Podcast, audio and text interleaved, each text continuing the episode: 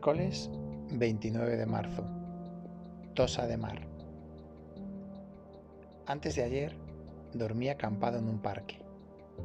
Anoche en un chalet de lujo frente a la casa de Messi en Castelldefels.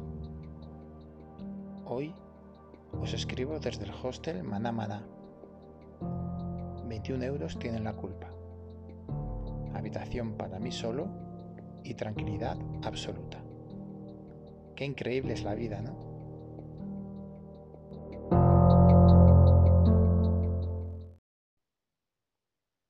Conocí a Zoe en el Agni Rising Festival, realizado en Amara Valley en los últimos días de mi voluntariado allá por octubre de 2022. Ella es alemana, tanto de nacimiento como de perfil físico, psicológico y mental. Cumple con todos los clichés que podemos atribuirle a un alemán desde los prejuicios de un español. Lo primero que me dijo al dirigirse a mí en el bosque cuando nos encontramos por aquel entonces fue, ¿cuál es tu capacidad?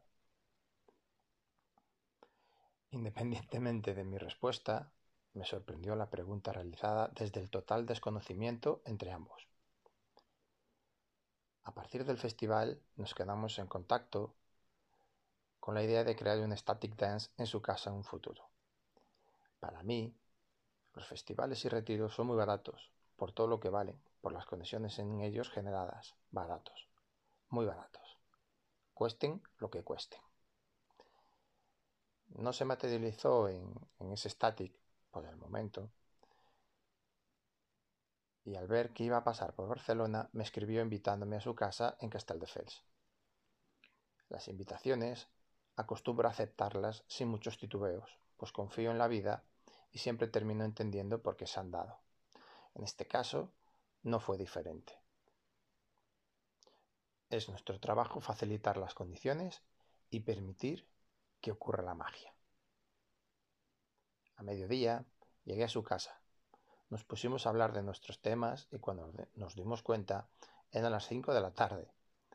De lo que tratamos, me habló de la Green School y que ha decidido ir con sus dos hijas a seis meses a su, a su centro de Bali. Ella también fue educada para trabajar e identificar su valía con lo que hace. Ella también implementó un plan de vida valiente, dejando todo atrás con 29 años. Por entonces, abandonó un trabajo en una multinacional alemana con un salario de seis cifras. Apostó por ella y por hacerse dueña de su vida y su tiempo. Se ve que valentía y confianza en sí misma no le faltan. Zoe está muy determinada con la idea de llevar a sus hijas a una Green School durante medio año como mínimo. De hecho, me confesó que contar con la conformidad de su exmarido al plan de asistir fue la única línea roja que puso en el acuerdo de divorcio. Ella tiene claro que no quiere que sus hijas se eduquen como borregas en nuestro sistema educativo anacrónico. Por mi parte, no tengo duda alguna que en septiembre estará en Bali. Me impacta su determinación y capacidad ejecutiva. Después de bajar a la playa a pasear, compramos para hacer la cena y se atrevió a recibir su primera clase de bachata conmigo. Lo hizo como canje necesario por alojarme esa noche en su preciosa casa, a pesar de repetirse por activa y por pasiva durante todo el día que no tenía sentido del ritmo. Recuerda que tú también tienes acceso al formulario en mi web personal para alojarme un día. Puedes visitar www.oiram.me. Me encantó la clase, me encantó hacerlo porque su cara me da la seguridad de que ha nacido una crack de la bachata. Lo disfrutó, conectó con la música y ya se sabe, los básicos y unas vueltecillas. más que bien para la primera vez, ¿no creéis? Se atrevió, venció sus prejuicios, venció su vergüenza, venció sus miedos y se dio cuenta de que puede. Y eso vale mucho. Durante el día tuvimos conversaciones interesantes.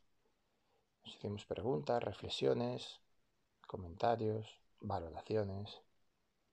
La verdad es que me gustó mucho. Una de las preguntas que me hizo fue la siguiente. ¿Qué es el lujo para ti? Nunca me la habían preguntado. No sabía muy bien qué contestar. Y mira que me han hecho preguntas en la vida. Por algún motivo no alcanzo, que no alcanzo a comprender esa nunca. Tras un periodo de reflexión de unos segundos, me vino a encauzar la respuesta por lo que más valoro. Libertad individual, salud y paz interior. Así lo creo. El lujo es tenerlas.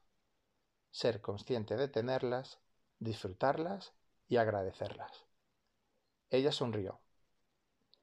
Me dijo que para ella era poder consumir sin mirar el precio. No está mal como definición tampoco. Ahí yo tengo que reconocer que no llego. Haber trabajado en mi adolescencia por tres euros el día creo que tiene mucho que ver. Y le da mucho valor interno, valor de vida, coste de vida a cada unidad monetaria gastada, en mi caso.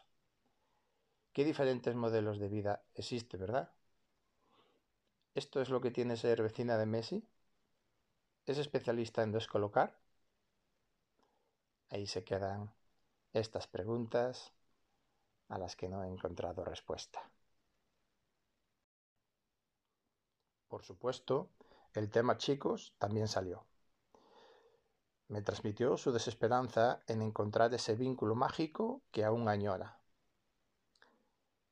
Algo tendrán que ver sus estándares de exigencia mínimos, declarados, pensé, y, y se lo dije.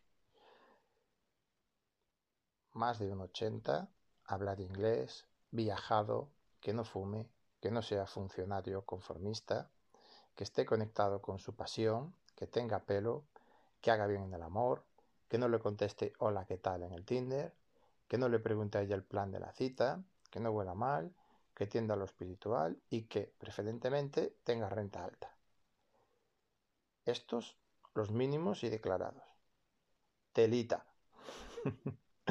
La verdad es que me gustaría ver su perfil. De hecho, le, pedí que me lo enseñase y dice que no lo tiene desactivado. Le insté a, leerse el capítulo 10 de mi blog personal. Para esos casos fue escrito y aquí os dejo el link en las notas del episodio y no descarto hacer eh, uno con, con, lo que allí, allí cuento, un episodio de este podcast.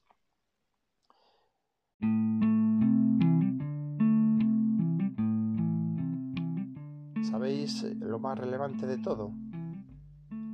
Que me siento afortunado me siento igual de bien durmiendo en la tienda en un parque que anoche en un chalet de lujo que hoy en este hostel. Acepta, agradece y disfruta de lo bueno de cada momento, sin añoranzas ni apegos. Trabaja tu paz interior y no permitas que nadie te la arrebate, porque nadie tiene ese poder, Nadie puede hacerlo si no se lo permites. Depende de ti. Y este es tu gran tesoro. ¿Y tú? ¿Proteges tu paz interior como tu tesoro más preciado?